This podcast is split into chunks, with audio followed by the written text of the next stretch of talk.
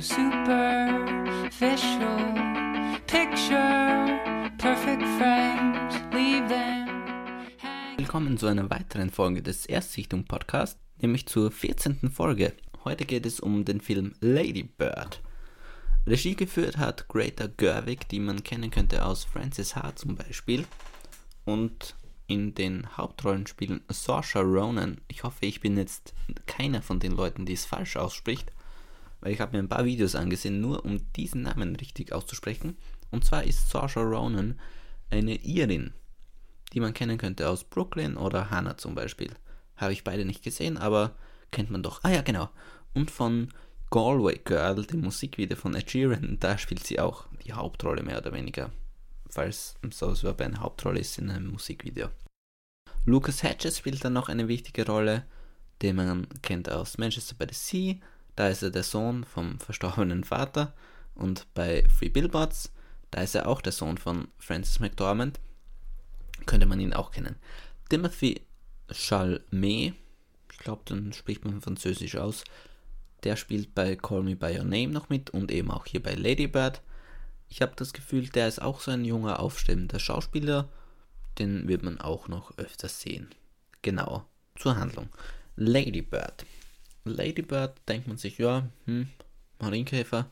Aber Lady Bird ist kein Marienkäfer, sondern Lady Bird nennt sich unsere Hauptdarstellerin.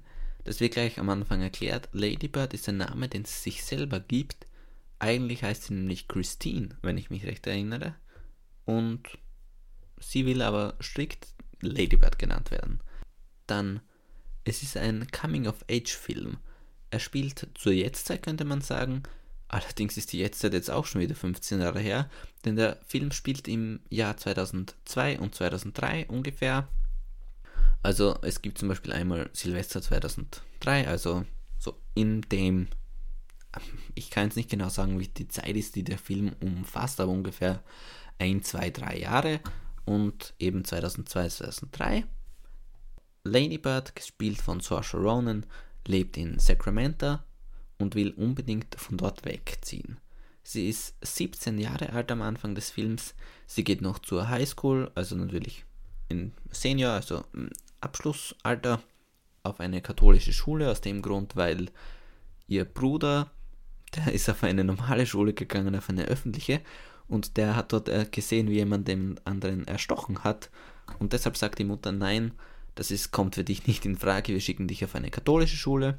Und das passt ihr auch nicht, weil sie kann mit dem ganzen Zeug eigentlich nicht wirklich viel anfangen, aber sie geht eben dorthin, weil ihre Eltern das wollen und weil sie sich nichts anderes entscheiden kann. Genau. Aufs College will sie unbedingt nach New York gehen und nicht eben dort in Sacramento bleiben. Allerdings ist sie von einer unteren Mittelschicht, würde ich das mal beschreiben. Die könnten sich das niemals leisten, weil der Vater jetzt auch arbeitslos geworden ist und sie einfach zu wenig Einkommen haben, um sie jetzt aufs College zu schicken und auch ihre schulischen Leistungen sprechen nicht unbedingt dafür, dass sie ein Stipendium oder ähnliches kriegen könnte ja, viel mehr kann man jetzt auch nicht sagen. Also es geht dann auch noch, sie lernt einen jungen Mann, Boy, Jungen kennen, der dann ihr erster Freund wird und sie sagt einiges, was sie gerne will und eigentlich will sie was anderes, meint was anderes, nur weiß sie es selber nicht. Also solche Themen werden auch angesprochen, so typische Coming-of-Age-Themen eben und sie weiß nicht genau, was sie überhaupt will und es geht um die Beziehung zu ihren Freunden, um die Beziehung zu ihren Eltern. Was sind wahre Freunde? Also zum Beispiel gibt es dann diese Situation, die wahrscheinlich jeder auch aus dem echten Leben kennt, dass man eine gewisse Freundesgruppe hat und dann gibt es aber die coolen und dann will man zu denen dazugehören. Und was mir auch aber sehr gut gefallen hat, ist bei anderen Filmen da würde das so reingepresst werden, da wäre das so klischeehaft, dass dann sie zum Beispiel zu den coolen Typen geht und dann erfährt sie, boah, die sind ja eigentlich voll böse oder so, also man soll sich auf die Freunde verlassen, die man schon immer kennt und die einen wirklich wertschätzen können. Und hier ist es aber nicht so, hier ist es eher so, dass man dann merkt, ja, die, die man immer so bewundert und für so cool hält, die sind eigentlich auch nur Menschen. Also, das irgendwie finde ich in, in den letzten Jahren gibt es viele Filme, die mit solchen Themen sehr ehrlich umgehen und die sehr authentisch sind. Genau. Dann viel geht es eben auch um die Pubertät, um diese Themen, die ich gerade schon angesprochen habe. Und ich kann einfach nicht mehr zu dem Film sagen, weil das ist eben ein Film, der spielt so, das ist eine sehr authentische, wahre Geschichte. Also, ich weiß nicht, ob es eine wahre Geschichte ist, aber das ist eine Geschichte, wo ich finde, die kann passiert in jedem Land. Zigmal gibt es solche Geschichten wie die, die dort passiert und die dort erzählt wird. Da kann man nicht so viel drüber sprechen, finde ich, wie in erfundenen Geschichten. Also auch das ist irgendwie erfunden, aber wenn es in einem Film, also zum Beispiel E.T., wo es um einen Außerirdischen geht, der auf die Erde kommt, da kann man mehr drüber erzählen. Oder Mad Max in einer Dystopie, wo es kein Wasser mehr wirklich gibt und kein Öl und wo sich neue Gesellschaftsschichten bilden.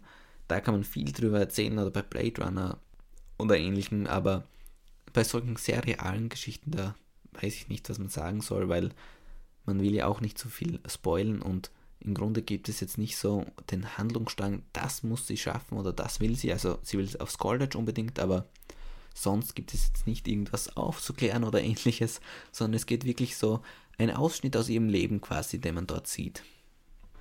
Ich will jetzt nicht viel im Kreis reden. Mir hat der Film gut gefallen. Man kann sich den ansehen, man soll sich den ansehen. Mit 7 von 10 habe ich ihn bewertet. Und ja, irgendwie ich habe mir auch ein bisschen gedacht, so, wenn ich den unter anderen Umständen vielleicht gesehen hätte oder zu einer anderen Zeit, einen Tag vorher, einen Tag später, eine Woche später, dann hätte mir der vielleicht viel besser gefallen. Also zum Beispiel letztes Jahr kann ich mich erinnern, war Manchester by the Sea ein Oscar-Kandidat und als ich den gesehen habe, der hat mir extrem gut gefallen, der hat mich extrem berührt und auch das war aber so ein Film, wo ich mir gedacht habe, hätte ich den einen Tag später gesehen, hätte er mir vielleicht überhaupt nichts gegeben. Und hier ist es so, dass der ein bisschen hinter meinen Erwartungen zurückgeblieben ist, jetzt Lady Bird. Aber man kann ihn trotzdem ansehen, der hat ein paar super Szenen drinnen. Der ist auch lustig, also der zieht einen jetzt nicht zu sehr runter, sondern der ist auch lustig und ein schöner Film, der auch positiv ist, sehr positiv meiner Meinung nach, aber jetzt auch nicht übertrieben, sondern ehrlich, authentisch. Genau. Eine Sache gibt es noch, die ich ansprechen will, und zwar die beste Nebenrolle, also die beste Figur im Film meiner Meinung nach, ist ein Lehrer an der katholischen Schule. Und zwar der Lehrer, der eigentlich für die Schulaufführungen, für die Leitung der Schulaufführungen verantwortlich ist, der fällt aus aus einem gewissen Grund. Und dann muss der ehemalige oder noch amtierende trotzdem Football Coach das Ganze übernehmen. Und da gibt es so lustige Szenen mit dem. Also wirklich beste Rolle im ganzen Film. Der geht dann halt so an die Sache heran, als wäre das alles ein Football-Match und wieder die Aufführung plant und wieder das denen beibringen will. Hilarious, wirklich, also beste Nebenfigur meiner Meinung nach. Bevor ich jetzt noch stundenlang im Kreis herumrede und eigentlich überhaupt keinen Inhalt hier rüberbringe, möchte ich noch die Kategorien, für die der nominiert ist, bei den Oscars erwähnen. Nämlich hat der Film ganze fünf Nominierungen. Und zwar Bester Film. Schwer zu sagen. Ich, ich lasse mich auf keine Spekulation mehr ein. Dann Best Performance by an Actress in a Leading Role hatte meiner Meinung nach keine großen Chancen, weil Saoirse Ronan wirklich noch sehr jung ist, hat noch eine lange Karriere vor sich wahrscheinlich und Frances McDormand ist wirklich perfekt gewesen in Free Billboards. Die wird ein Gewinner meiner Meinung nach. Dann Best Actress in a Supporting Role, also beste Nebendarstellerin, Laurie Metcalf, das ist die Mutter. Hm, schon sehr gut, aber da bin ich noch eher bei Mary J. Blige oder eben von I, Tonya, habe ich noch nicht gesehen, aber glaube ich ist wahrscheinlich auch besser. Beste äh, Regisseurin für Greta Gerwig und bestes Originaldrehbuch auch für Greta Gerwig. Bestes Originaldrehbuch könnte ich mir noch irgendwie vorstellen, weil ja, weil es so authentisch ist und dann doch nicht wahr und kann ich mir vorstellen vielleicht, aber beste Regisseurin auch nicht unbedingt. Ich glaube, der hat es schwer aber ich freue mich über die Nominierungen. Ich freue mich, dass so ein wirklich eher kleiner Film Beachtung findet und dann noch vielleicht ein bisschen Aufwind gewinnt, obwohl der auch schon einen Hype hatte, trotzdem nochmal in die Öffentlichkeit rückt und dafür liebe ich eigentlich die Oscars. So das Einzige, was ich jetzt noch ansprechen will, was mir jetzt noch eingefallen ist, ist ähm, die Sache mit dem Altern von Schauspielern. Also Saoirse Ronan ist in Wirklichkeit 23 und spielt in dem Film eine 17- und eine 18-Jährige. Äh, warum machen die das in Hollywood? Also ich finde das irgendwie schon sehr befremdlich, weil es gibt Schauspielerinnen in dem Alter, die bekannt sind auch und die das auch drauf gehabt hätten. Also nicht, dass Saoirse Ronan jetzt da die falsche Besetzung ist. Die macht das perfekt und wirklich eine super Rolle. Hat mir extrem gut gefallen in dieser Rolle.